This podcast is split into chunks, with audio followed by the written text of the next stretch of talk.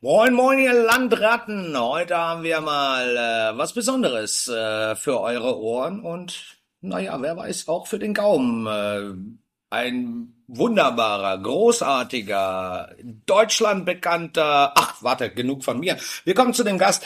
Äh, Henrik Thoma ist zu Besuch. Hallo, herzlich willkommen. Ja, moin.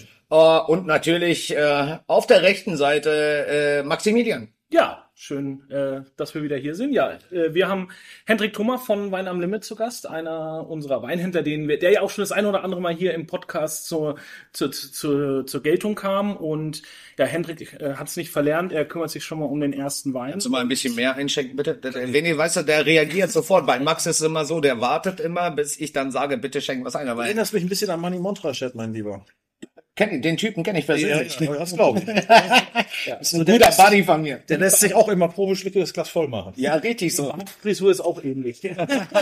Okay, super schön, dass ich das Top-Thema schon mal abgelenkt habe. Schön hier sein zu dürfen. Nein, aber Leute, lasst uns doch einmal äh, einmal ganz kurz ähm, äh, die ganze Geschichte ähm, ja, unseren Zuhörern erzählen. Äh, Henrik ist heute da. Henrik, äh, soweit ich weiß, wir haben heute die Thematik Kalifornien. Äh, du hast auch da mal gelebt, ist das richtig? Genau. Ja, war eine sehr prägende Zeit für mich. Kalifornien in den 80ern und 90ern. Das hört sich natürlich schon an, als wenn es in der Jungsteinzeit, brutal. Oh, ja. Jungsteinzeit Nein, war. das ist brutal. Aber es hat sich unglaublich entwickelt natürlich. Ja. Jetzt äh, äh, äh, Kalifornien an sich oder der Wein? Alles. Äh, die Kulinarik in Amerika äh, war schon von jeher hier in Europa unterschätzt. Es ging ja schon los ähm, in den 80ern mit äh, Chez Panisse und anderen Plätzen in San Francisco. Überhaupt die ganze Kultur natürlich in Amerika, wo die einzelnen ethnischen Gruppen, glaube ich, Chinatown, Italy Town, Koreatown, Japantown, wo die doch in ihren, ich sag mal, sehr eigenständigen Stil jede noch für sich pflegt. Nicht so wie hier vielleicht wie in Deutschland, wo Chinesisch so ein bisschen schmeckt wie für Deutsche oder Griechisch auch nicht so richtig schmeckt. Die haben einfach äh, straight äh, das Land, quasi einfach den, Geschmack des Landes wirklich dorthin gebracht. Und äh, Kalifornien hat sich auch äh, übrigens freigestrampelt in vielerlei Hinsicht. Also ich sag mal, die waren lange Zeit, glaube ich, auf Europa fixiert. Die sind mittlerweile sehr selbstbewusst und ähm, machen ihr eigenes Ding. Und das ist ja auch, wie ich finde, ein erstrebenswertes Merkmal. Also äh, eigentlich, man möchte ja nicht nur eine Kopie sein, man möchte das Original sein.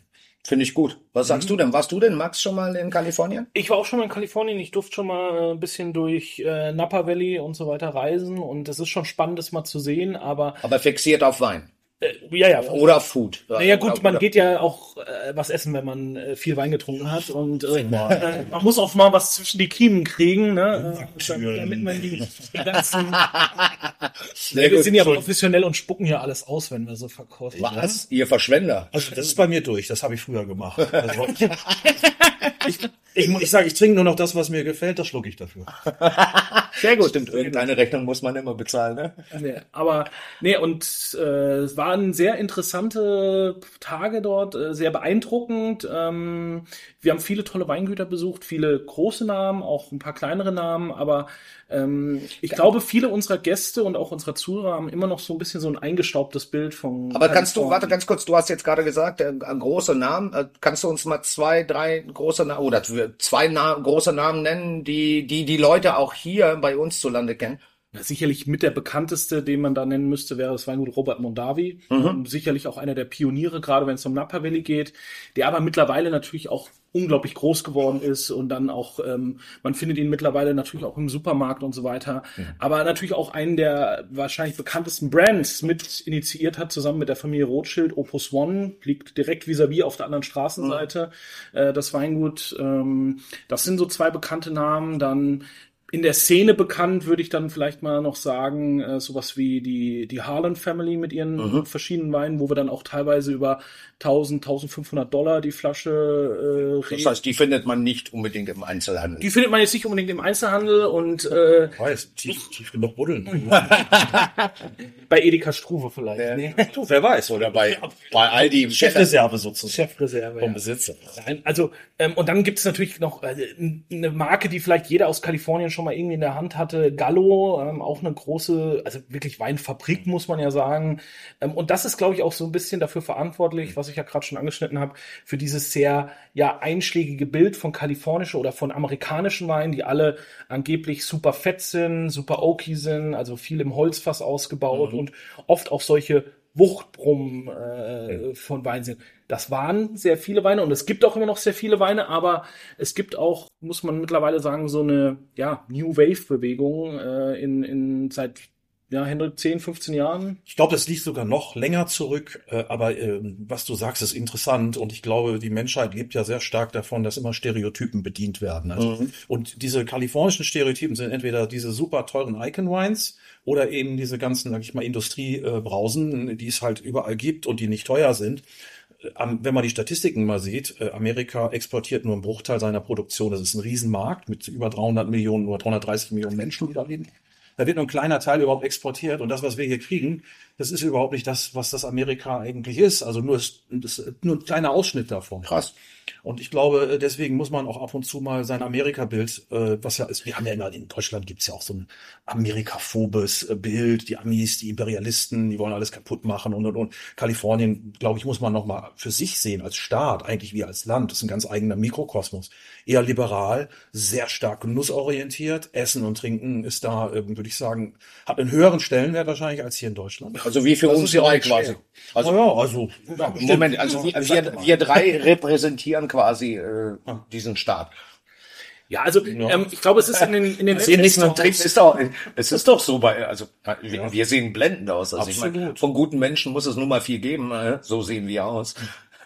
ja, also es ist schon so, dass ähm, wir wir schätzen Wein und Genuss, ähm, aber in Kalifornien ist das sehr, sehr weit verbreitet und aber das, was Hendrik gerade gesagt hat, ist es schon so, wir erleben, ich erlebe das auch immer wieder hier im Restaurant, wenn wir kalifornische oder amerikanische Weine empfehlen, ähm, nee, nee, nichts aus Amerika. Und dann sage ich, mhm. aber warum denn nicht? Ja, die Weine sind alle äh, schlecht. Holzchips. Also, äh, Holzchips. Also ganz viele so, so, so ganz... Ja. Äh, das hat man über Australien auch eine sehr lange Zeit ja. gesagt. Einfache Klischees werden da bedient. Ich sag mal, die Zeit unter Trump hat es auch nicht besser gemacht. Dann haben viele amerikanische Produkte konsequent abgelehnt. Äh, mittlerweile äh, kommt das wieder. Und wir haben ja, wir haben ja diese Blockbuster überhaupt nicht auf der Karte, sondern wir arbeiten eher mit den Weinen, die wir jetzt heute auch probieren, weil wir eben eher dieses schlankere, elegantere, auch unseren Gästen zeigen möchten. Und ähm, das ist ein sehr gutes Stichwort. Wir haben jetzt, äh, Henrik hatte ja auch schon was äh, eingeschenkt. Ähm, was ich würde gerne noch eine Sache kurz sagen, sorry. Ja, ähm, ich muss auch mal unterbrechen hier. Ja, ähm, rich mal. Also äh, was ganz, was super wichtig, glaube ich, ist, äh, dass man mal Wein und Politik voneinander trennt und ja, dass absolut. man den Wein den Wein sein lässt und dass es hier um Genuss geht. Und äh, leider wird heute so viel miteinander vermischt. Und ich finde immer am Ende beim Weintrinken geht es wirklich am Ende um das Produkt und das ist von Menschen gemacht und es gibt überall auf der Welt coole Leute.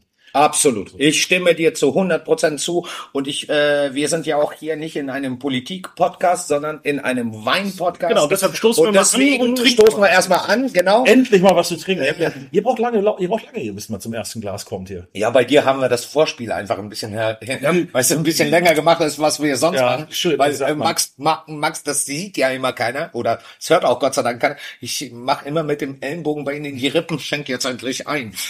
so. Das ist Teil des Verkehrs.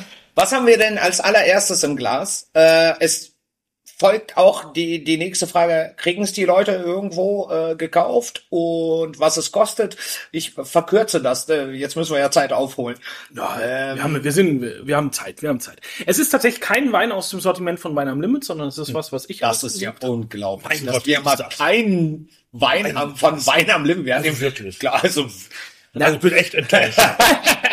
Es folgt ja noch. Aber ihr habt einen sehr, sehr schönen Wein. Genau. Ich habe persönlich auch sehr liebe, muss ich sagen. Wir haben ja jetzt bis jetzt, ah. wir haben bis jetzt ja fast nur über die Gegend von San Francisco gesprochen, ja. Napa ja. und so weiter. Es gibt aber auch äh, einen Weinbau deutlich südlicher, Richtung Los Angeles, beziehungsweise äh, Lompoc ist die nächstgrößere Stadt, ähm, Santa Barbara äh, ist das County. Ähm, das ist äh, eine der kühlsten Ecken in Kalifornien. Ich wollte gerade fragen. Ähm, obwohl wir sehr weit südlich sind, ist es trotzdem einer der kühlsten Engen. Wir haben da schon mal in einem Podcast drüber gesprochen, weil es eben dieses eine Tal ist, was offen hin zum ja. Pazifik ist und dadurch eben sehr durch die kühlen Einflüsse ja. des Meeres geprägt ist. Und da habe ich jetzt einen Chardonnay ausgesucht aus den Santa Rita Hills. Das ist eine der Unterregionen dann in dem Santa Barbara County von äh, Sandy Wines, einem ja in der ich würde mal sagen, bei uns Sommeliers sehr, sehr beliebten Weingut. Warum? Naja, weil der Besitzer wahrscheinlich auch äh, einer der bekanntesten Sommeliers war. Jetzt ja nicht mehr, ist jetzt ja, oh, hier ist auch noch abgefüllt hier. Ja. Mittler, mittlerweile, äh, mittlerweile ja als Weingutsbesitzer, der ist so ein bisschen eine emblematische Figur in der kalifornischen Weinszene. Jetzt, sorry, habe ich dir gerade die Ja, alles gut.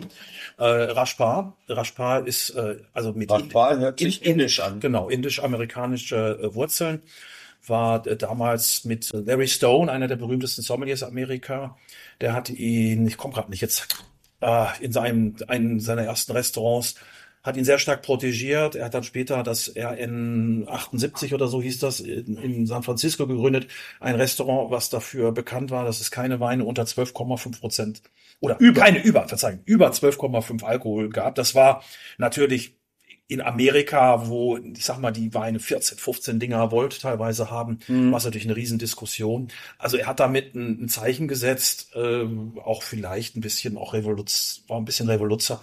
Mittlerweile hat er eben das eigene Weingut. Also der, der Typ ist auf jeden Fall in Amerika, ähm, der hat für die Michael Mina Gruppe gearbeitet. Den, den kennt jeder in der Weinszene. Er ist in der Weinszene schon einer der Superstars in den, in den USA. Er hat mittlerweile zwei Weingüter. Er hat eben dieses Sandy Wines und dann noch das Projekt Domaine de la Cotte. Da konzentriert er sich komplett auf Pinot Noir. Die Weingüter liegen relativ nah beieinander und ist einer der absolut äh, führenden Köpfe in dieser Chardonnay und Pinot Noir. Ja, aber ich, ich, ich würde das gerne so für unsere Zuhörer etwas etwas einfacher stricken, weil ihr seid jetzt natürlich hier sitzen zwei Cracks äh, überhaupt äh, im äh, also Weinbusiness. Äh, wir haben jetzt die Rebe ist was? Wir haben Chardonnay. Chardonnay, okay. Äh, und ähm, Ihr sagt jetzt kühlere Lage, ne? Ich meine, USA stellt man sich natürlich auch immer, ne? Gerade da Kalifornien, da, die, das stellt man sich doch schon alles ein bisschen wärmer vor.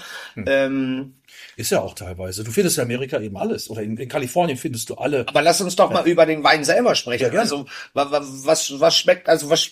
Ich würde mal, einer muss von euch jetzt anfangen. Ihr entscheidet selber. weil Ich traue mich ja heute gar nicht. Ich bin ganz nervös, weil Ja. Henrik zwischen uns ist. Ich habe auch schon die Beine auseinander gemacht. Äh, dann fang doch mal einer an und erzähl mir doch mal, was was schmeckt dir denn da äh, oder was riecht dir da und was ist es? Fange ich mal an, ja. Also für mich ist das so ein äh, Chardonnay, der einfach seine kühle Herkunft schon in, von der ersten Nase über den ersten Schluck hin präsentiert. Du hast, ähm, du hast so eine leichte Rauchigkeit in dem Wein, was auch sicherlich ein Stilmittel des Winemakings ist mit einer gewissen Reduktion. Aber du hast am Gaumen dann eine unglaublich zitrische äh, Aromatik, also äh, und eben überhaupt nicht so dieses cremige Oaky Vanilla, was viele eben mit kalifornischen Chardonnays verbinden, das was du auch sehr gerne magst, aber du magst ja auch diese Stilistik an Chardonnay Ja. sehr gerne, ähm, aber es ist eben nicht dieses Ich liebe dieses cremige tatsächlich. es ist nicht In your face. Ja, ja, richtig. Ich mag das gerne. und das, du hast eben hier nicht, obwohl der Wein natürlich auch im Holzfass ausgebaut ist, aber eher gebrauchte Fässer. Aber schmeckst du voll raus. Ähm, aber du hast eben nicht das Gefühl, du beißt jetzt auf so eine Holzleiste, sondern es ist sehr gut eingebunden. Der Wein lebt von seiner, ja, Mineralität, von seiner Salzigkeit, äh, wirklich auch so am Gaumen. Und, Und das die ist- Salzig, Entschuldigung, nur kurz, äh, äh, Salzigkeit, weil ich, ich sage immer, ne, dass, dass die Zuhörer das auch verstehen, die Salzigkeit äh, bedeutet was, die Salzigkeit kommt dann durch das Meer, was da, was daneben ist, oder gibt es überhaupt ein Meer daneben? ja, das Meer ist tatsächlich hier bei den Weinbergen nur sieben Kilometer weit weg, also es ist sehr nah dran. Wodurch kommt denn die Salzigkeit? Die Salzigkeit steckt im, letztendlich im Boden. Also es sind Und mit Salzigkeit meinst du wirklich dieses mineralische, also dieses Wirklich Salz? Naja, da ist ja jetzt kein, kein Salz reingestreut. Nein, Also, natürlich ja, nicht, also. Aber natürlich, denke, das wissen unsere Zuhörer auch, aber nur die- um das die- zu beschreiben. die Reben wurzeln ja in das Erdreich und äh, ziehen natürlich aus dem Boden die Nährstoffe Mhm. und die Mineralien in den Wein, äh, also in das Endprodukt, in, über die Traube in das Endprodukt. Und das je nach Machart des Weines, je nach Ausbau, kommt es beim einen Wein stärker raus als bei dem anderen. Mhm. Und hier geht es wirklich um die Herkunft. Also es gibt, man kann, glaube ich, immer unterscheiden, es gibt beim Winemaking zwei Stile. Du kannst terroirbezogen arbeiten, also du, dass du die Herkunft und den Boden Ja. präsentieren willst, oder du willst Wein machen, Winemaking. Dann Oder mehr die Stilistik. die Stilistik. Also und da muss jeder, da hat jeder Winzer so seinen Stil natürlich und hier steht ganz klar die Herkunft äh, zieht sich durch das Glas. Also vielleicht äh, dieses Wort Mineralität, das geistert ja sowieso immer rum. Ja, ja, ich ja, nenne, genau. Ich nenne es immer, die Natur gibt den Rahmen vor. Und das ist der, der, der Boden am Ende, den kann man natürlich nicht schmecken, aber der Boden gibt doch den Charakter des Weines wiederum vor, weil er wurzelt nun mal da drin. Und äh, Mineralität kann man übrigens nicht riechen, man kann es trotzdem spüren schon. Also ich finde, man spürt das auch schon hier. Der Wein hat so einen kargen Charakter, ist nicht so nicht so üppig gemacht, also auch weder vom Alkohol noch Holz, also Winemaking. Aber man merkt doch, dass er ein, ein ganz klar eben eine DNA in sich trägt. Das riecht man schon, finde ich. Und äh, Mineralität kann man allenfalls schmecken, was eben so wie bei Mineralwasser diesen Effekt hat. Das sind eigentlich so die, die wichtigsten Sachen. Und äh, ich glaube, Mineralität ist äh, nur ein Teil eines großen Puzzlespiels. Ich finde, ich finde, das ist immer ein wichtiger Punkt, dass die, die Zuhörer, die äh, ihre äh, Lauscher aufmachen, wenn sie dann Wein trinken, dass die das oder bei in, in ein Restaurant irgendwo Wein trinken, dass sie das auch verstehen. Ich finde, das sollte, ich finde es sehr gut erklärt von euch beiden. Äh, und da sollte man immer wieder dran anknüpfen und es immer wieder versuchen zu vermitteln, dass mhm. die Leute sich nicht fremd fühlen, wenn sie, wenn sie dann ein Sommelier am, am, am Tisch stehen haben. Also der Spaß ist die Wiedererkennbarkeit. Das ist bei, ob das bei Fisch, Fleisch oder Gemüse ist, ja. dass etwas, äh, etwas in sich trägt, wo man sagt, wow, das ist einzigartig. Mhm.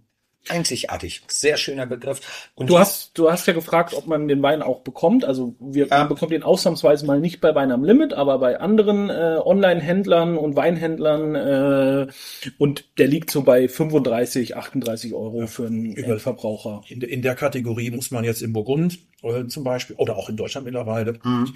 die Preise ziehen ja überall an, das galoppiert ja. Es ist ein richtig geiler Wein für die Kohle. Ja, da absolut. muss man sich einfach mal frei machen äh, von seiner Schublade und mal vielleicht rüberspringen und einfach sagen, was probiere ich hier? Und wie es Max beschrieben hat, ist, man probiert einen ganz linear frischen, sauberen, kühlen Wein, der so diese kühle Frucht mit sich bringt.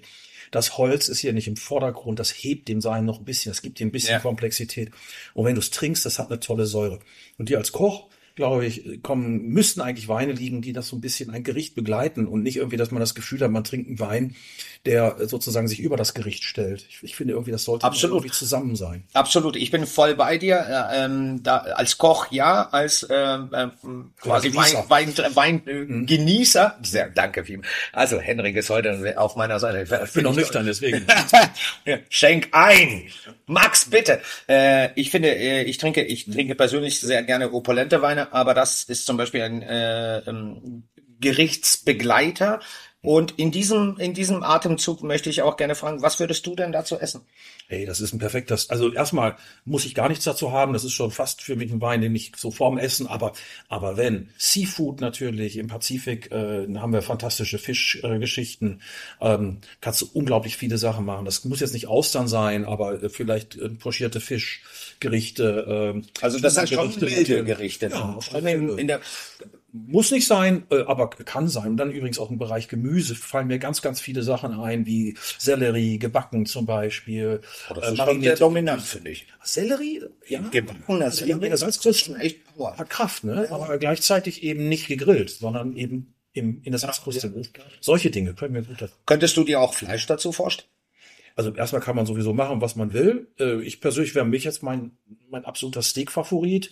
Aber äh, klar geht das. Natürlich geht hier also viel geht besser vielleicht wirklich Krustentiere oder Hummer, solche Geschichten. Mhm. Muss auch nicht immer Hummer sein, können auch Krevetten sein, also irgendwas Proteinreiches, was so ein bisschen nussigen Geschmack hat. Ich denke jetzt gerade an den Abalonen. Ich habe auch, was wir auch schon das mal zusammen, was wir auch schon mal zusammen genossen haben, so ein äh, so ein Hummerreis äh, ja. in Ogaveto. Äh, Fantastisch, so Vagante, genau. Ja. Also was was glaube ich der Schlüssel von diesem Wein ist, und dann auch wiederum für eure Gäste ist, der, der, der hat ein super hohes Niveau und die Säure sozusagen hebt den Wein, macht ihn leicht und man hat fast Lust, ein zweites Glas, eine zweite Flasche oder sowas davon zu trinken.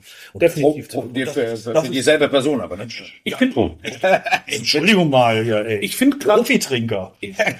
Henrik, ich finde schön, was du gerade noch gesagt hast. Man muss sich manchmal frei machen von seinen, ja, vielleicht auch Blockaden im Kopf. Ähm, ich habe den Wein schon öfters auch Sommelier-Kollegen eingeschenkt, die so ein bisschen auch äh, oder? voreingenommen gegenüber kalifornischen oder Überseeweinen grundsätzlich sind und äh, habe das dann oft schon blind eingeschenkt. Und auch zum Beispiel unserem Jonas. Bei seinem ersten Besuch hier im Kindfels habe ich ihm den Wein blind eingeschenkt. Und Jonas ist ja schon so eine Burgundersau kann man sagen. Mhm. und äh, er war dann so oh geiler Merceau oder so. Und dann sagst du ja äh, Pustekuchen ist Kalifornien. Und ähm, da hat glaube ich, auch bei Jonas damals das erste Mal Klick gemacht, mhm. dass man einfach Horizont erweitern muss und sich äh, weiterentwickeln und immer offen trinken muss, sozusagen. Eine Sache, die mir da so einfällt, ist, es gibt, finde ich, eine Weltsprache für Wein und das hat zwar burgundische Anklänge, das merkt man auch, dass der Raspar, also der, der weiß, wie wirklich die Top-Weine der Welt schmecken, mhm. aber, und das ist das Besondere, der ist viel brighter, und jetzt zu Kalifornien eigentlich, weil das ist ja heute das Thema, diese Brightness in der Frucht, diese, ja, Sexiness von mir aus, aus. Auf jeden Fall die Intensität. Das ist ja eine ganz andere als zum Beispiel in, äh, in Frankreich. Ne? Da sind die Weine fast buttriger, fast kräftiger. Und hier mit diesem Spiel mit der Säure. Ich will damit nur sagen, das ist kalifornischer Chardonnay. aber auf dem Niveau, wie Top-Burgunder schmecken. Und das ist ja das Geile. Also, das macht Spaß. Da fällt mir gerade noch ein, ich habe hab Ratschapar einmal persönlich kennengelernt. Ähm, das war ziemlich witzig in Oslo. Ähm, Korken, Korken habe ich. Ich habe ich hab Korken drin. In Oslo äh, bei einer Weinveranstaltung kennengelernt und er war ziemlich nervös an dem Tag und da sage ich, was ist denn los mit Ihnen? Also, ja, heute Abend ist Super Bowl und ich weiß noch nicht, wo ich Football gucken kann hier in Oslo und dann haben wir zusammen eine Sportsbar gefunden und ich habe mit Ratschapar einmal zusammen Super Bowl geguckt. Also das war äh, Was habt ihr dazu getrunken? Äh, Bier, sehr sehr viel Bier. sehr cool. Weil in der Wein in, der, in diesem Irish Pub, wo wir gelandet sind, wolltest du glaube ich keinen Wein trinken. Das ist äh, das kann ich gut nachvollziehen. So ein schönes Bier, oder? Ach, ist ein schön. Äh, die, mei die meisten Winzer, die ich in meinem Leben kennengelernt habe, haben äh, immer gesagt, wir brauchen zwischendurch so nach 20 Flaschen, Probeflaschen, äh, wir brauchen erstmal ein Reparaturbier. Und danach haben wir weitere 20 verkostet. Also äh, da konntest du nicht mal mehr mit, also wenn das Auge, weißt du, manchmal zuhältst, kannst du ja noch gerade ausgucken. Ne? Konntest du, das, das war also Hopfen und Malz verloren. Es gibt ja einen ganz lustigen Spruch in der Weinbranche. Ich glaube, entweder australisch, kalifornisch. It takes a lot of beer to craft a bottle of wine. ja, genau, das trifft das gut zu. Aber wir wollen doch in Kalifornien bleiben ja. und äh, heute äh, mit Henrik Thoma noch einmal gesagt, jetzt haben wir jetzt haben wir was Neues und dieser ja. Wein ist tatsächlich von Wein am Limit. Das ist einer, den wir importieren. Das ist von Stephen Jill Mathiasen, er kommt aus dem Napa Valley. Eine Sorte, bin ich mal gespannt, ob der Max was damit anfangen kann. Äh, also wer das noch nie gehört hat, kein Problem. Es gibt weniger als 100 Hektar davon in Italien und das glaube ich auf der Welt insgesamt nur 200 Hektar oder so. Schiopettino, eine äh, Sorte, die man Gesundheit. Hachi, genau. Hört sich ein bisschen so an. Kennt man eigentlich aus Slowenien, aus äh, Julisch, äh, Venetien und mhm. aus dem Friaul, also in dem, sag ich mal, Nordostitalien. Und die Matthiasens, die gelten so ein bisschen als die Vorreiter, ich sag mal, für Friolin, erstmal für Sorten aus dem Friaul oder aus Nordostitalien, aber auch, die definieren eigentlich einen ganz neuen Stil, äh, das, was man das New California nennt. Mhm. Also eine, eine sozusagen eine Emanzipation von diesen ja, Schubladen, die man früher bedient hat, mit entweder Icon, fett und schwer oder eben ähm, Industriewein. Äh, ist ein sehr handwerklich geführter Betrieb, Biobetrieb. Der, der ähm, Steve Matthias ist ein begnadeter Viticulturist. Das würde man vielleicht so übersetzen. Äh, Regenzüchter eigentlich. Vineyard Designer gibt's, habe ich auch schon ja, mal gehört. Sowas. Also der ist, auf, nein, der, ist für, der ist für viele berühmte Leute unterwegs und kümmert sich um deren Weingärten. Ja. Neben, verdient so noch, noch ein bisschen Geld, kann sich somit überhaupt ein, ein kleines Familiengut mhm. im Napa Valley leisten. Weil Napa Valley ist ein teures Pflaster. Das ist richtig. Das ist inwiefern, also inwiefern teures Pflaster? Das Grundstückspreise, oder? Grundstückspreise, Lebenskosten, also unter 100.000 Dollar in äh, San Francisco Bay Area bist du schon unter der Armutsgrenze. Ich meine, das auch, das ist ein komisches Thema, gehört vielleicht nicht in Wein-Podcast, aber es liegt einfach daran, dass unfassbar viel diese Dotcom-Generation ja. unfassbar viel Geld verdient hat. Du hast einfach viel, die dann aus dem Silicon Valley ja. sozusagen ein mal über den Berg gefahren sind und dann in Napa oder in Sonoma Weingut äh, geleistet haben. Weingut geleistet haben. Da ist so viel Investmentkohle unterwegs, da kannst du als Familienbetrieb hast du keine Chance. Gerade ja. jetzt wieder äh, diese Woche ein sehr bekanntes Weingut verkauft worden, Staxley Wine Cellars an Antinori verkauft worden. Es wurde stillschweigend über die Kaufsumme äh, vereinbart, aber man muss sagen, sie haben vor 20 Jahren schon 15 Prozent des Weinguts gekauft und es hat damals 190 Millionen Dollar gekostet. Also kannst du jetzt kann man mal hochrechnen, was das wahrscheinlich kostet. Das wollen wir. Wir sind ja auch kein Mathematik-Podcast. Wir reden jetzt über den Wein und ich äh, finde, äh, vielleicht kannst du uns mal erzählen, was, was du in der Nase hast. Also ja. für unsere, für unsere Zuhörer und äh, vielleicht dann am Gaumen. Und Max, äh, ich bestimme jetzt mal die Reihenfolge, erzählt uns, was wir dazu essen können. Mhm. Also Schioppettino ist eigentlich eher so florale Düfte. Das ist nicht so in your face, also nicht so dieses beerige. Also floral bedeutet was? Ja, Duft so wie Flieder, Veilchen, Rose, ähm, so ein bisschen was Feineres, ein bisschen. Das was aus den Blumen rauskommt. Ja, so ein bisschen. Dann auch so eher rote Johannisbeere, nicht schwarze Johannisbeere. Weißt du, ist auf jeden Fall, man sieht es ja auch in der Farbe, ist ein bisschen heller. Der ganze Wein verspricht eigentlich Leichtigkeit. Mhm. Äh, man kann auch etwas kräftigere Weine aus ihr gewinnen der hat hier 11 Prozent Alkohol. Auch das ist eben Kalifornien und auch das ist machbar. Das hat eben was damit zu tun, dass der Pazifik eigentlich überall mit seinen kühlen Einflüssen Weine macht, die durchaus im unteren Alkoholbereich sind. Mhm. Ist nicht zwingend erforderlich, aber es macht einfach fast einen Wein, der so ein bisschen wie fast ein schwerer Rosé anmutet oder ein ganz, ganz leichter Rotwein. Und das ist für mich ein Wein, der sich komplett befreit hat ich habe gerade einen ganz tollen Artikel äh, gehabt hier, das Weingut Matthiasen in der New York Times von Erik Asimov. Und da gibt's ein Wort, das ist Deliciousness. Und das finde ich total wichtig. Wir reden heute immer viel zu sehr über Macharten, Punkte und all das. Mhm. Auch das ist interessant. Aber Deliciousness ist, so ein bisschen, wo der, der, der dümmste Bauer hat die dicksten Kartoffeln oder so, sagt man bei uns in Westfalen. Also du holst dir, du gehst dahin, wo es am leckersten ist, nicht wo es am teuersten ist. Absolut. Und, und lecker.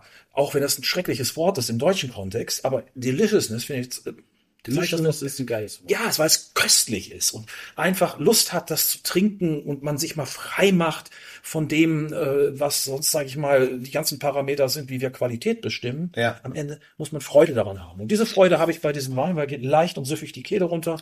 Und wenn jetzt draußen die Sonne scheinen will, wir würden uns Jana, wir würden uns Max schnappen, äh, noch ein paar Leute, wir würden ein paar Flaschen davon lernen, ein paar leckeres Essen, vielleicht noch ein paar Zigarren rauchen und eine gute Zeit haben. Genau, genau, genau so sehe ich. Das ist unfassbar gut beschrieben und ich äh, möchte das allen Zuhörern ans Herz legen, genau diese äh, Beschreibung ähm, auch als Denkweise äh, für sich zu übernehmen, mhm. denn genau darum geht es. Wir gehen dorthin, wo es lecker ist und wo es unkompliziert ist und nicht, äh, man muss nicht, genau, in, das Korsett. Es muss nicht alles in, ich, ich hätte das in diese eine Fensterscheibe reingedrückt werden, sondern äh, öffnet, öffnet eure Augen. Und euren Gaumen. Delicious, geiles Wort, äh, wird, werde ich in meinen Wortschatz auf jeden Fall übernehmen. Aber ich sag zum Beispiel auch, ähm, ich sag auch gegenüber unseren Gästen sehr gerne lecker. Also ich finde, das ist schon, das ist halt unser deutscher Begriff, den kann man jetzt auch nicht irgendwie schöner machen, als er ist. Ähm, Viele finden das ja vulgär. Also dann, dann, dann, dann, also wirklich. ja, weil, weil lecker, sorry, dass ich dabei, aber lecker ist nicht für mich präzise genug. Lecker ist auch übrigens wirklich, wird auch zu Fast Food gesagt. Ich habe gestern was im Fernsehen gesehen, da sagen die Leute, ja, lecker Pizza. Ja, also, mm, aber mit Deliciousness finde ich. Ja, es ist schon eleganter. Ja, vor allem, da ist das ein tolles Produkt wird da auch gewürdigt. Ja. Sorry. Musste jetzt mal sein. Alles gut.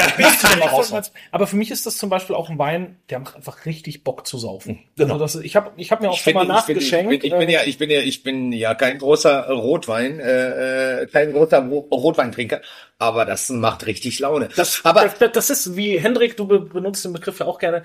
Äh, der Wein hat keinen Schluckwiderstand. Der hat, kein, hm. der hat Niagara-Trinkfluss. Ja, ne? Das ist genau. Äh, das finde ich viel schöner als keinen Schluckwiderstand. Niagara-Trinkfluss finde ich noch mal besser. Ähm, aber äh, Victoria Falls gibt es auch. Hier kommt so weit runter. Wir dürfen jetzt, also Max wird mir nachher die Kehle einmal durchschneiden und wieder zu nähen. Du jetzt zu lange. Ne?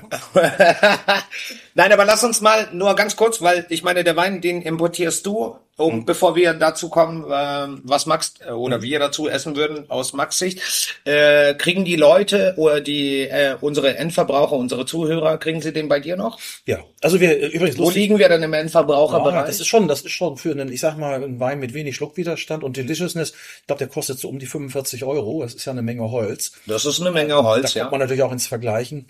Äh, die Allokation ist für uns 60 Flaschen. Produzieren auch nicht viel. Also du hast nur 60 Flaschen davon theoretisch? Also nicht theoretisch, auch praktisch. Ja, ist jetzt kein Verkaufstrick. Ähm, in dieser Spitzengeschichte, deswegen ja auch am Limit. Limit ist ja zurzeit alles in diesem Leben. Leider, muss man ja. sagen. Der Begriff hat sich verselbstständigt. Aber Limit äh, ist eigentlich auch limitiert. Und die guten Sachen, die tollen Produkte, kann man nicht einfach sozusagen immer reproduzieren, ja. sondern die sind eben speziell wie dieser Chardonnay auf Santa Rita Hills an einen Ort, an einem Platz von einem Menschen mit einer bestimmten Anzahl an Flaschen gemacht. Das ist auch ein Teil davon. Äh, und wir müssen mal weg davon kommen, das wirst du mir als Koch sicherlich auch beipflichten. Erdbeeren im Januar brauchen wir nicht. Nein, wir, wir brauchen im Januar auch keinen Spargel. Wir haben ja dreimal Spargel. wir brauchen auch den Spargel nicht äh, Ende Februar. Ich habe den ersten Spargel für 38 Euro aufs Kilo. Äh, also, entschuldige, also da sind wir uns einig. Ich glaube, wir drei sind uns da einig. Das sind so, es gibt für bestimmte Sachen, bestimmte Saison, also ja. für mich als Koch jetzt. Ja. Äh, und äh, da ist es am besten und es ist limitiert, wie du es gerade sagtest. Aber es so, ist großartig. So ist es ja auch mit dem Thema Wein bei uns. Unsere Weinkarte jetzt hier im Kinnfels ist ja unglaublich ähm, äh, äh, ja vital, kann man fast sagen. Sie wechselt ja ständig, weil von manchen Weinen kriege ich halt auch Zuteilungen von Ja. manchmal nur drei Flaschen, manchmal sogar nur eine Flasche kriege ich eine Die Zuteilung. trinkt ihr doch selbst. Nein, die, also ich, äh, ich, Wehe. ich aber zum Beispiel bei uns gibt's im Kindfels auch keine Bückware. Es kommt alles auf die Karte und jeder hat die gleiche Chance. Und dann ist halt auch, wer zuerst kommt, mal zuerst. Ist und, doch ein und, und wendiger Prozess, ne? genau. Ich wollte und gerade bei, nachfragen, was er mit Bückware meint, aber das werde ich nicht tun. äh, wir, wir haben immer mal so Gäste, die halt fragen, ja, gibt's denn noch irgendwas, was nicht auf der Karte Gib doch mal Hendrik was zu trinken, bitte. Ich meine, entschuldige. Also, Also nee, nee, nee, nee, er- der kriegt noch einen von. Jungs, es ist Lunch, es ist mittags. Ja, eben. So, Schluckwiderstand. Was war das mit dem Schluckwiderstand? Also, äh, Bückware ist ja auch interessant. Äh, das hat ja einen ganz komischen Begriff. Also Bücken, Bückware ist ja gar nicht Bückware, sondern Bückware ist ja nicht Rauchware, glaube ich, so war das früher. Es war so ein Begriff für so ganz spezielle, keine Ahnung, was Rauchwaren sind, aber ich habe das mal nachgelesen. Aber Bückware ist halt immer. Du musst dich bücken. Du musst dich bücken. So unter der Ladentheke steht noch was, was nicht auf der Karte steht. Noch, Genau. Aber bei uns hat jeder Gast immer das gleiche Recht. ja, junger Mann, der. Der redet richtig, der geht ohne Frisur. Jetzt werden wir aber richtig. Also so viel haben wir die Brille weg. getrunken. Das ist Guck dir mal an, hier, was hier vor allem Ja, ja. Das Geile ist, mir hat er doppelt so viel eingeschenkt wie sich selbst. Nein, nein, hier. Der Einzige, der sich gewehrt hat, ist. Da muss man arbeiten. Ich habe mir schon vorher nachgeschenkt gehabt. Da habt ihr noch. Ja, genau. Das erzählt er dann immer, weißt du? Und das eine Mal, da hat er endlich mal das gemacht, was er machen soll hier. Das heißt ja Saufgesabbel. Leute. Aber der darum hat 11 geht's. Prozent hier, das Ding. Das ist Ja, das eben. Das tut doch gar nicht weh. Hier, Max, schenk dir doch noch mal was. Ja, nach. dann schenke ich mir noch einen Ja. Schluck ein und dann sage ich auch, was wir dazu essen. Kann er heute Abend frei machen? Wir haben ja zu. Dienstag Wir ist haben ja heute ist, heute ist Ruhetag. Das hat doch nicht den Tag. Naja, wobei heute ist Ruhetag. Das Heute ist Ruhetag erklärt auch der. Lass muss mal Ruhe sein. Du arbeitest ja trotzdem.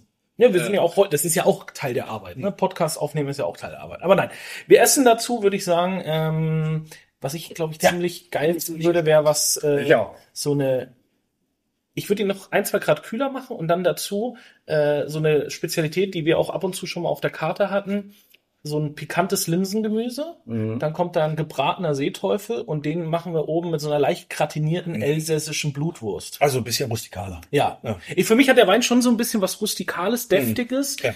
Ähm, und da möchte ich jetzt kein filigranes Essen dazu. Auch wenn der Wein relativ filigran ist, aber ich glaube, da würde ich lieber so einen Kontrapunkt setzen und dann so eher so ein bisschen was Deftiges. Aber das ist für mich auch, das hört sich jetzt so ein bisschen despektierlich an, so ein Jausenwein. Jetzt dazu so eine geile Hausmacher Leberwurst aus der Pfalz. Äh, ein schönes geiles Brot dazu. Das ist doch ein paar Zwiebelchen. Wenn das gut gemacht ist, ist das Luxus, oder? Ja, wenn das vom Metzger kommt. Ich habe was, ich habe eine völlig andere Idee zu dem Wein. Ja? Also wirklich eine jetzt, völlig andere. jetzt kommst du raus. Jetzt hau raus hier. Ne? Also, Aber lasst mich aussprechen, weil der, Wieso? der, der Anfang, der? Anfang ist schwierig. Für euch beide wird es schwierig. ja, weil nach dem zweiten Glas, ich kann schon nicht mehr.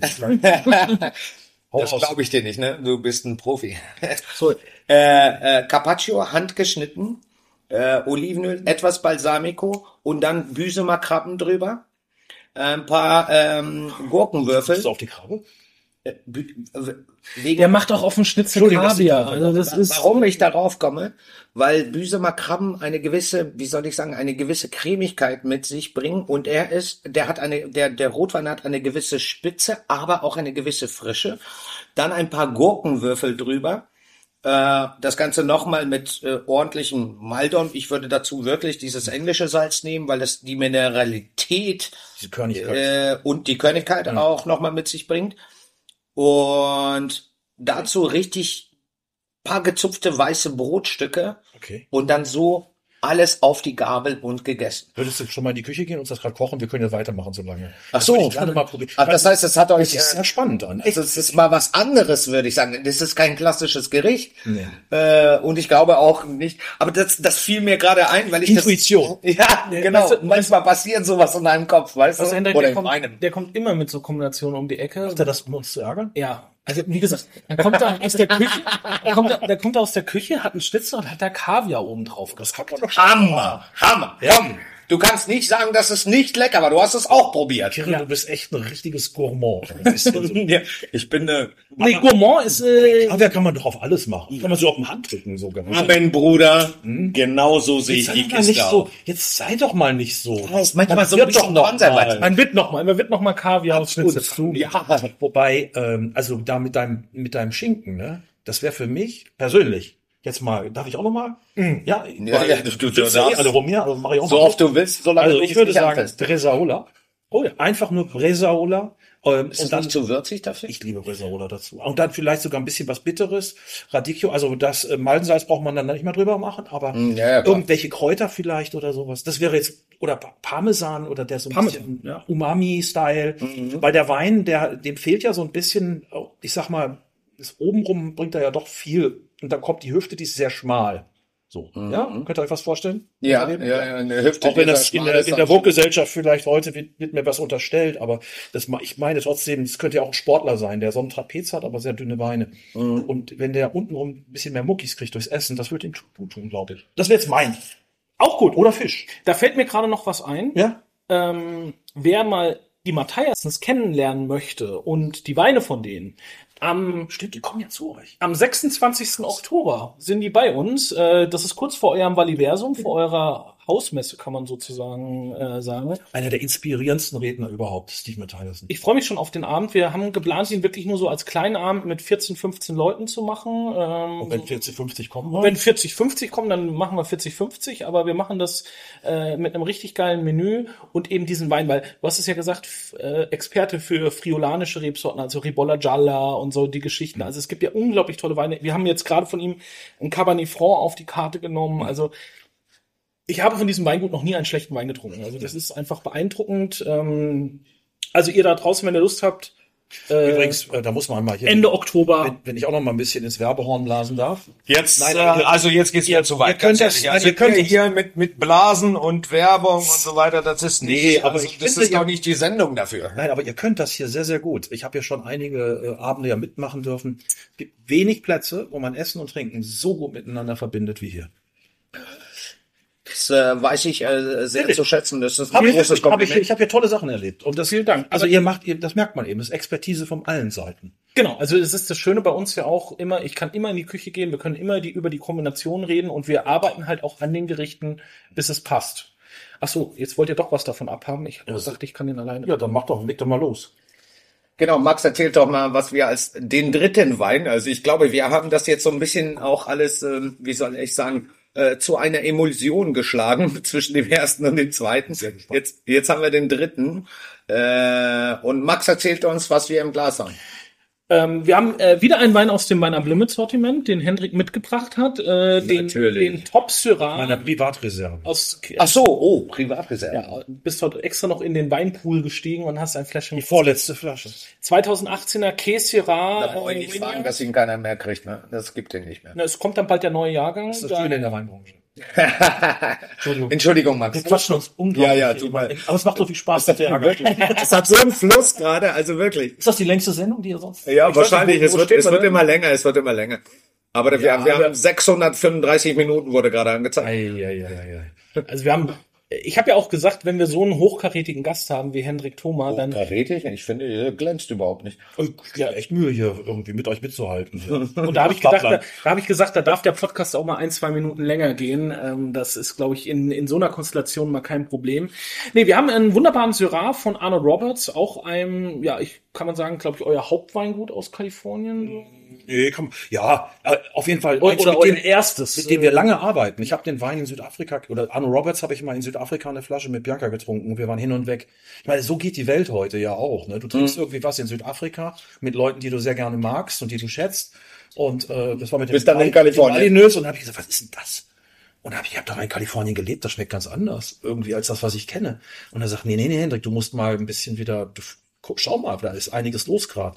So kommt man zu dem Weingut. Ja. Aber der Wein ist aus Kalifornien. Ja. Arno Roberts, genau.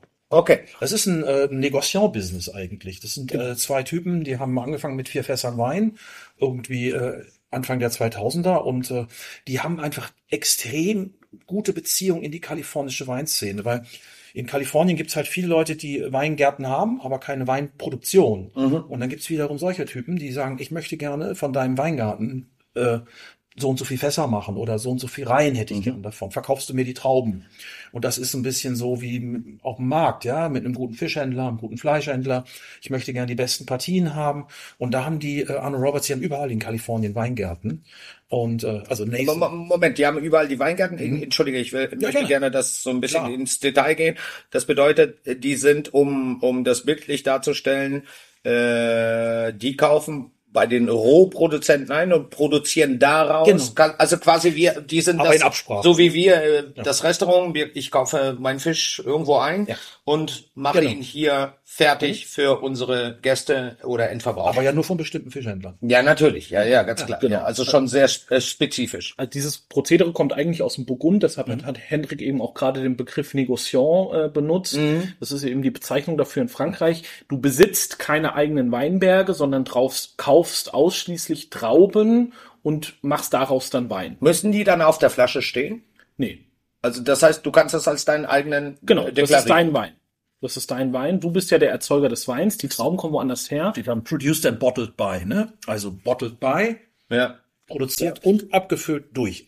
Du hast bei kalifornischen Weinen oft den Begriff Estate Wines auf dem Etikett. Oh ja, das könntest du uns einmal ganz kurz erklären, weil ich glaube, viele, dass viele wissen es nicht und ich bin ja ein Dummbatz.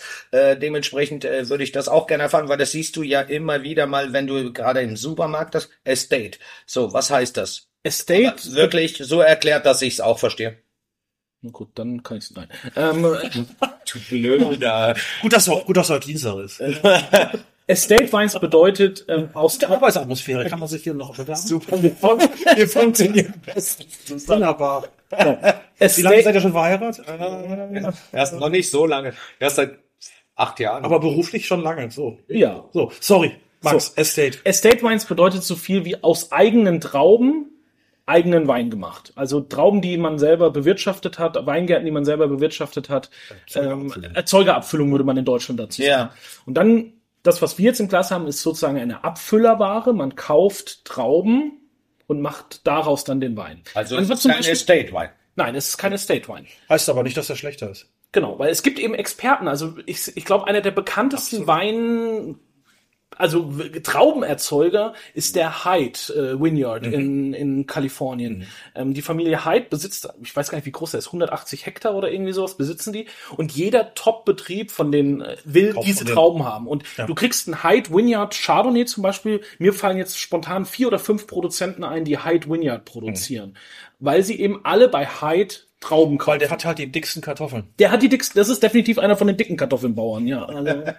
Also, ähm, Hast du es jetzt geschnackelt oder nicht? Ja, jetzt Sonst hab ich's müssen- kapiert. Sonst müssen wir mal rausgehen jetzt hier. Wir nichts nämlich jetzt. Ich werde mal zum Wutbürger hier. Nicht schon wieder, nicht schon wieder. Du machst es schon wieder politisch. Lass es sein. Ach, scheiße. Ja, Ja. stimmt, da gibt's ja jetzt welche Ja. aus Bremen, also verrückt. Ja, alles klar. nee, aber Jetzt schon wieder politisch gemacht. Nein.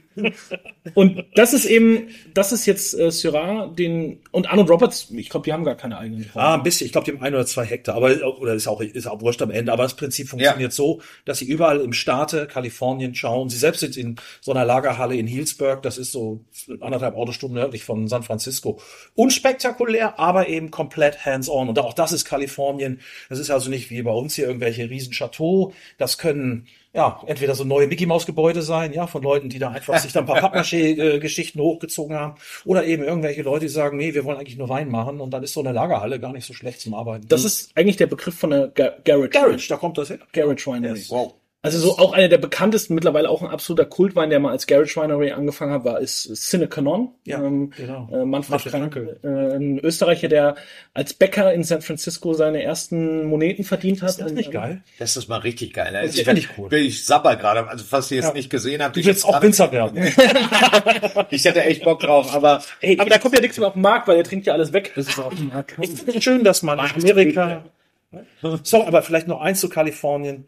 Das ist also, äh, niemand limitiert dich, nur du dich selbst. Und das finde ich eigentlich auch eine tolle Lebensmaxime in Amerika, die natürlich auch viele Fallhöhen hat. Äh, es geht auch nicht Ja. allen guten Me- Menschen dort gut. Aber was ich toll finde, du kannst wirklich Sachen machen, die, die, von denen du überzeugt bist, die du liebst. Und es gibt keiner, der dir da irgendwelche, naja, Neid gibt's auch, aber nicht so wie hier in, in unserer Ja. Gesellschaft. Du kannst einfach mal loslegen und äh, wenn du es gut machst, kriegst du halt eine Menge Anerkennung. Ja. Und Anerkennung finde ich richtig wichtig, auch für unsere Gesellschaft. Jetzt sind wir schon wieder fast politisch. Ich will damit nur sagen, das hier, ein spannender Wein, weil 1993 hat keiner geglaubt, dass dieser Käse Vignette, als der das erste Mal, sozusagen, als er gepflanzt wurde, dass da überhaupt was raus wird. Das ist heute eine der interessantesten Lagen für Syrah, die wir haben in Kalifornien. Und die ist relativ nah an der Küste. Wir sind Bodega Bay, äh, Alfred Hitchcock, hast du gesehen? habe ich von gehört. Ja, so fünf Kilometer sozusagen vom, vom äh, Bodega Bay entfernt. Occidental heißt der Ort. Und keiner hat damals geglaubt, dass das geht. Und wie, wie ich meine, wenn man das probiert, ja. Für Probiert mich, ihr doch mal. Äh, ich habe ihn schon probiert und für mich ist das. Ich finde ähm, die Farbe so faszinierend tatsächlich. Ne? Wir, welchen Jahrgang? Wir sind 18. bei, bei 18, ne? 18, okay, das Für mich hat der Wein, äh, mich erinnert der äh, an, und ich glaube, das ist auch so ein bisschen das Vorbild dafür, Northern Rhone. Ja. Also Nord-Rhone, dieses ja. unglaublich fleischige, animalige. Das hat fast was so von äh, Côte Rôtie. Also nicht dieses warme, aber dieses Oliven-Tapenade. Ähm, was sagt der ähm, äh, mhm. geschmortes Lamm, so ein bisschen Rosmarin, gerösteter Rosmarin. Ähm, also für mich, ich glaube, wenn ich den blind bekommen würde, würde ich den sofort an die nördliche Rhone stecken. Ähm, da, wo Syrah ja auch ja. Äh, sehr, sehr viel angebaut wird. Die Intensität ist schon der Hammer, ne? Die Frucht wieder, ne? Dieses Heidelbeere, Preiselbeere, Blaubeere.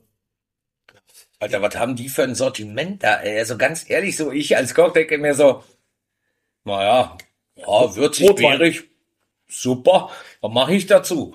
ah, wat, wat, mein Bock schießen die gerade. Das mache ich. Paar Preiselbeeren drauf und ein bisschen Kartoffeln. Ja, super. Und die irgendwas über was. Ja, dieses, das, das, das sag mal, weil da habt ihr beide immer morgens erstmal einen Schlaganfall, be bevor ihr zum Job geht? Gar nicht. Also weißt du. Gott sei Dank nicht. Ich, ich, also ich verstehe das total, aber was du sagst, weil diese ganze Weinsprache wirkt ich sag mal, auf jemanden, der einfach nur Spaß und Freude daran hat, manchmal ein bisschen befremdlich. Du wolltest es also aber, sagen, dass ich dumm bin. Nein, Doch, überhaupt nicht. Nein, aber nein, aber das ist so für uns ist das Gegenteil. aber es ist eigentlich eher, es ist nur Spaß. Nein, das ist Spaß. Das ich, ich, ich, ja, ja. ich hab die Lutsche an. Ich hatte schon dreimal Spargel dieses. Nein, aber ich wollte damit nur sagen, dieses, äh, was, was ja bei der Weinsprache wichtig ist, das ist ja wie ein Code, ja. Also wenn sich zwei Programmierer unterhalten, dann sind wir auch raus oder zwei Steuerberater. Ja, definitiv. So, das ist eigentlich nur für uns, äh, aha, Code Roti, aha, da weißt du genau, welche Aromen.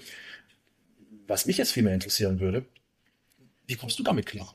Also mit diesem Wein. Ich komme tatsächlich sehr, äh, also ich glaube auch viele meiner Kollegen, die äh, trinken auch sehr gerne so. Ich, ich finde, es ist ein komplexer Wein. Es ist kein kein einfacher, kein so das, was ich hier äh, den den ähm, Bettino schon easy. Genau, der more ist easy. more easy, genau. Hm. Ähm, und ich glaube, dass viele äh, Köche im, im guten Segment äh, sich damit auseinandersetzen. Ja. Und auch versuchen, sich da reinzufühlen. Was, worum es aber tatsächlich, es geht gar nicht um uns in dem Fall oder um mich als, als Koch, sondern es geht darum, ich glaube, für mich immer persönlich geht es darum, unseren Zuhörern zu erklären, diese Fachsprache, die hm. wir Sommeliers an den Tag legt, hm. äh, den Leuten zugänglicher zu machen. Und dadurch versuche ich ja immer, mh, hm, naja, Gerichte zu kreieren oder Gerichte äh, ähm, zu machen, äh, die in meinem ja. Kopf stattfinden, wenn ich das als der erste Schluck ist immer entscheidend. Weißt du, wenn du in ein ein Stück Fleisch oder ein Stück Fisch oder Gemüse reinbeißt und diese erste Empfindung, mhm. ich kann mich, es gibt eine eine Also du redest jetzt von Intuition eigentlich, oder? Am Ende des Tages und über den ersten Eindruck. Ja. Ja, auch vergleichbar. Ja, also ich glaube, es ist aber mit allen faszinierenden Dingen. Ich glaube auch nicht an die mehr, dass man Wein trinken oder auch gutes Essen darüber lernt, dass man sich hoch dienen muss. Das ist für mich korrekt. Der, für mich der falsche Weg. Kann man machen. Ich finde es spannender zu sagen, das ist ein, das, da hat sich jemand was wie in der Kunst, wie genau. in der genau. Mode, wie in der Architektur, wo, wo ich sage, wow, das ist total interessant. Ich möchte mehr davon wissen. Ja, so wird man vielleicht Koch, so wird man Sommelier. Die Sprache ist nur am Ende dessen, was wir uns bedienen. Aber das Wichtigste ist, das Element, was wir haben in unserer Branche ist, Leidenschaft, Begeisterung, Faszination, genau. Respekt äh, und auch übrigens Zusammenarbeiten, Collaboration. Und das ist eigentlich das, was unsere, ja, unsere Branche eigentlich auch auszeichnet. Bisschen philosophisch vielleicht, meine Herren. Ihr guckt mich beide Nö, Nee, nee, nee, nee. nee, Begeisterung, das ist das Thema. Genau, das ist, das ist das, was ich auch meine. Und ich glaube auch, äh, ich, ich kann ja, ich wollte dich die ganze Zeit unterbrechen, aber wenn, wenn ich jetzt den Wein irgendwie zum zweiten oder dritten Mal äh, einen kleinen Schluck nehme, auf einmal ist für mich Pfeffer dabei. Hm. Und so, ent, weißt du, für mich entwickelt sich. Ja, unbedingt. Und ich finde, man sollte beim Wein trinken sich immer etwas Zeit lassen, es im Glas lassen mhm. und etwas Temperatur äh, geben, also nehmen lassen, so dass du, dass du gibst dem auch noch mal eine an, eine andere Bühne mhm. in deinem Wahrnehmungssystem. Ich von mir behaupte, ich kann dir ein ein billig produzierten Wein zu einem ordentlich produzierten Wein kann ich unterscheiden. Weil man einfach in, im Laufe dieser Zeit auch Siehst du, Handwerk, Handwerk spürt. So merkst du das auch.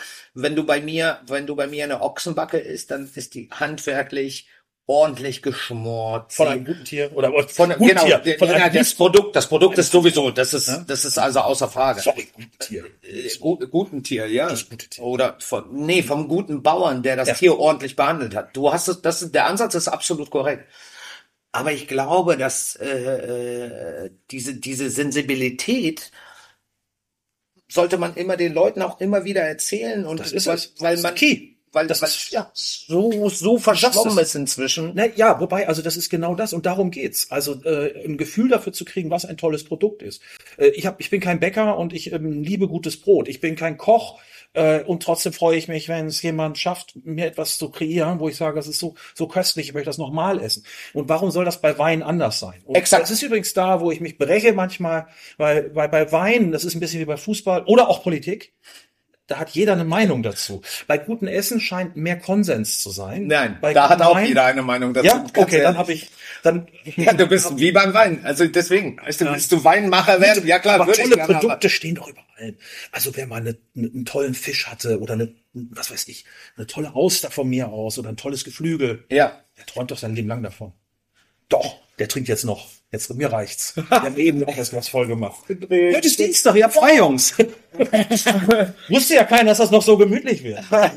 Also ich, Ach so, bitte. ich muss sagen, ich, ich mag die Syrahs von Arnold Roberts gerne. Ich weiß nicht, ob ich den schon mal probiert habe. Ich habe immer den Sonoma Coast auf der Karte. Der ist auch toll. Ja. Der ist auch, der hat auch so ein bisschen dieses, der, der Wein hat für mich auch so ein bisschen was Schmutziges, so ein bisschen was Verruchtes. Ähm, Hat er. hat er, ne? Ja. Und das haben die Weine, die Syrahs von Arnold Roberts fast immer. Ähm, Ich möchte dazu etwas sagen. Warte, ich möchte dazu etwas sagen. Also, wenn du sagst, was schmutzig ist, ja, ich hatte das Vergnügen mit Henrike ja äh, im, äh, Louis de Jakob zu arbeiten. Ne? Also wir waren beide auch immer schmutzig äh, miteinander. Also nicht im sexuellen Sinne, sondern Sowieso nicht, äh, in, aber- in der in der in der Ja, Humor, im, also- im Wortgefecht und dem Humor, den wir den wir manchmal das ist da total wichtig. Dieser, genau der Humor. Ja. Weil, äh, ich finde es nämlich ganz schrecklich, was heute auch, was wir lesen ja viel über die Gastronomie, was gerade passiert. Ja. Ich glaube, in unserer Zeit, äh, äh, ja, so redet jetzt wie ein Veteran hier. Aber in unserer Zeit, man hat, ja, sicher. Nein, aber es war immer irgendwie Respekt und trotzdem Spaß und trotzdem Ja. konnte über sich selbst lachen. Und das fehlt mir in dieser ganzen korrekten Debatte, die wir gerade haben. Auch bei Wein übrigens. Also, mein Gott, ein Wein muss nicht total sauber riechen oder Richtig. ein Essen muss auch nicht total clean sein. Ein Essen darf einen Eigengeschmack haben. Es darf Fett muss haben. ein es muss So, haben. danke. Ja, Endlich bitte. mir mal jemand. Ja, aber ich bitte dich. Mann, also, ey. wir alle, Dafür komme ich hier hin. Dann, dann, äh, weißt du, dann, dann könnten wir ja die Lebensmittelindustrie, äh, wo es durchaus auch gute Produkte gibt, wo tolle Menschen, auch zum Teil, ich kenne einige, die dahinter stehen, die machen das mit, äh, mit wirklich einem guten Gewissen. Aber es ist alles irgendwie in irgendwelchen Schubladen. Und ich finde, wir brechen Gott sei Dank aus diesen Schubladen aus, indem wir so einen Wein trinken, der einfach markant ist, der einfach nicht dieses 0815-Ding erfüllt.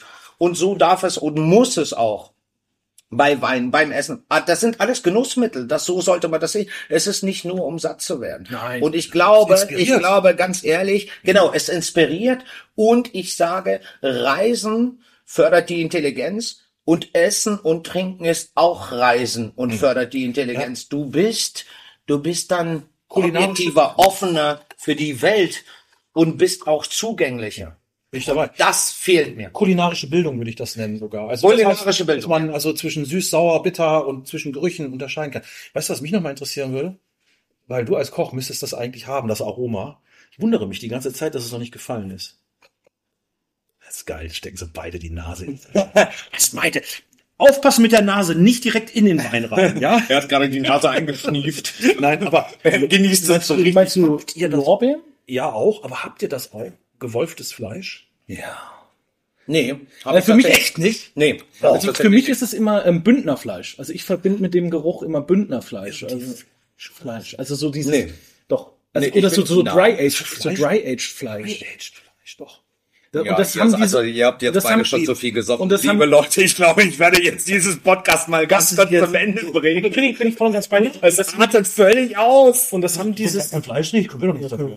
Ich bin doch Veganer. Ja, ja das Siehst, siehst allerdings, ja, da fehlt ein bisschen was. Glaub mir keiner. Etwas, etwas, ich sag mal, andere Also was, wenn, wenn du, äh, wenn du Fleisch durch einen Wolf lässt und die, und die Spritze an der Seite rausspritzt. Nein, Moment. Also, ist euch doch, was aufgefallen? Der Ja, aber das, die Problematik sehr ist, komplex und man wird auch komplexer in seinen Ansprachen. das liegt vielleicht auch der Menge an Alkohol, die man in der Zwischenzeit Überhaupt nicht. Ist nicht wir haben noch gar nichts getrunken heute. Die Sonne ist doch noch am Handy. Ja, genau, ja. War doch noch gar nicht. Hin und her. Ich habe das bei den Syrahs und das habe ich auch oft eben an der nördlichen Rhone, aber vor allen Dingen bei den Syrahs bei Arnold Roberts dieses fleischiger Typ, ne? Und weißt du, was ich dazu jetzt gerne essen würde? Ja. Das hast du mal gekocht, Hendrik, für, für uns, als wir dich mal besucht haben. Ähm, so eine richtig geile Lammschulter. Ja, super dazu. Mit Spices. Der Spices. kann gewürzt. Äh, voilà. Weißt du was? Ganz ehrlich, äh, Herr Wenn ihr liebster kocht. Jetzt bin ich etwas irritiert, weil Lammschulter dazu, dazu würde ich, dazu würde ich Rehrücken, dazu Ja, auch toll. alles Oh. wild Ja, essen, was es gibt, geschmort, kurz gebraten. Hase. Am besten Hase. ist, Hase ist am, aber selbst geschossen. Okay, das ist also, also, Keiner von uns hat, ja, ja. Keiner von uns hat einen Waffenschein, also das ist, ähm, Fuchs, du hast die in Hasen gestohlen. das war ich nicht. nein, also wild bin ich auch voll und ganz bei dir in allen Variationen, äh, so geiles äh, Rehragout, Wildschwein, Rehrücken, ähm, Ja, Wildschwein nicht. Das Das ist ist denn immer Fleisch sein bei euch? Nee, muss es nicht. Aber zum Beispiel Blumenbrot. gebackene Sellerie. Äh, nee. Oh Mann. ey. Leute, heute macht der Podcast dem Namen alle Ehre, verstehst du? Heute wird gecastet. Heute wird gecastet. Also Hendrik ist ab jetzt immer dabei, weil dann säuft Max wenigstens mal ordentlich mit. Ich rede einfach viel, aber alles gut. Normal. Ähm, Also jetzt komm doch mal mit vegetarischen Krieg. Vegetarisches Gericht, sage ich dir. Warte, ich habe auch schon eins im Kopf. Pass auf. Äh, Im Ganzen gebackener äh, Blumenkohl. Und zwar gebacken im Ofen. Pass auf. Äh, und dann, wenn er fertig gebacken ist, raus, ganz bisschen weiße Schokolade über eine Micro drüber gehobelt, Limettensaft und Limettenabrieb.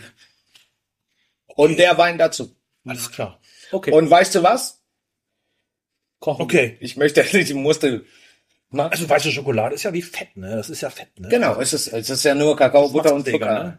Und Blumenkohl finde ich richtig gut dazu. Ich finde aber auch was toll mit Gewürzen. Also so ein Biryani-Style oder sowas, ja? Also weißt du, was ich mir- Reisbiryani. Weißt du, was ich mir gerade dazu vorstelle? Ja. Kennt ihr diese Szene aus einem meiner Lieblingsfilme? Es ist ein Animationsfilm. Es geht um eine kleine Ratte, die äh, kochen kann, äh, Ratatouille.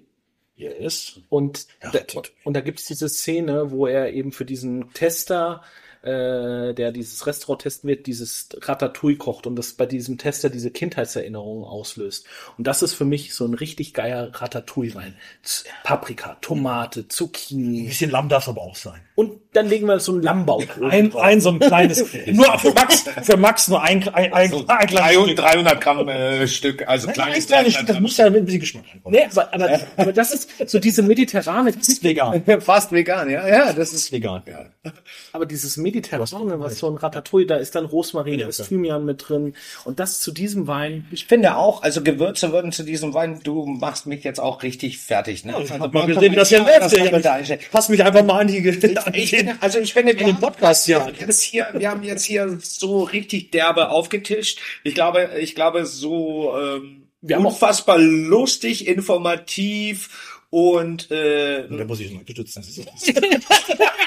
ihr seid so blöd, ehrlich. Soll ich mal das Schlusswort machen? Ich raste aus. ja, ey, mal, richtig, hier mach mir mal nicht hier den Burger, ne, du weißt schon. Die Lunte ist kurz. Ja, ja, die Lunte ist kurz, aber dafür schön dick. Ne, wir haben ja, Oh. So, jetzt so, ah, wir- bitte. Äh, Jana, würdest du das bitte raus? Jetzt wird's peinlich. Jetzt sind wir ein bisschen da, wo wir früher so. Eigentlich, wo wir hin wollten, Ja. heute äh, im, im Ist das jetzt Still- noch, ab wann, sag mal, für euren Podcast muss man sich da irgendwie registrieren, dass man über 18 ist, mit Lichtbildausweis und so? äh, wir haben tatsächlich dieses E bei äh, Spotify. Heißt das? Echt? Ja, ja, das Also, endangered. Erwachsen. erwachsen. Ehrlich? Also es ist, es wird, Es liegt aber ein bisschen aber auch an unserem Gastgeber hier, oder? Ja, nur. Ja, so. Der, der verdreht ja immer die Augen, wenn ich irgendwas sage. Aber gut, okay, lass uns bitte einmal ganz kurz einen Schluss, Schluss, Ich kriege es äh, eines Tages. einen Jetzt Schlussstrich haben sie- finden. Äh, ich meine einen Schlussstrich finden. Ähm, mit, mit dir, Henrik, mit, So Leute, ich trinke mehr kalifornischen Wein, das ist auf jeden Fall. Also auch wenn er euch nicht Also Kalifornien nimmt richtig mit. Das kann ich einfach bestätigen und behaupten. bisschen Und mehr auch- Oktan. So, äh, voilà. Äh, eins, zwei, drei, vier. Wir finden jetzt ein Schlussplädoyer. Wird das auch aufgenommen übrigens? Ich habe die ganze Zeit, ich gucke mal diese Kamera. Ja, das so. wird auch aufgenommen. Ach so. Wir schneiden die besten Szenen raus und dann werden wir, werden wir das unseren Zuh- Zuhörern, werden wir ich, das auch also ich möchte euch mal äh, ein großes Kompliment machen, vor allen Dingen an Jana, die das hier hinten alles äh, managt. Ja. Während ihr hier nur am Rumsitzen seid neben mir und hier so ein bisschen hier auch Mufti-Sprüche Wir macht. dürfen trinken. Danke, Jana. Danke, Jana. Danke, Jana. Danke, Jana. Nein, Also, ja, voilà. ähm, das Schlusswort ist doch schon die vielleicht, ganze Zeit so. Ja, Hat ja. das zu bedeuten? Ja, ja, das hat was zu bedeuten. Das heißt, äh, äh, So macht sie schon so. Das macht schon so. Teelöffelchen, Teelöffelchen. Okay.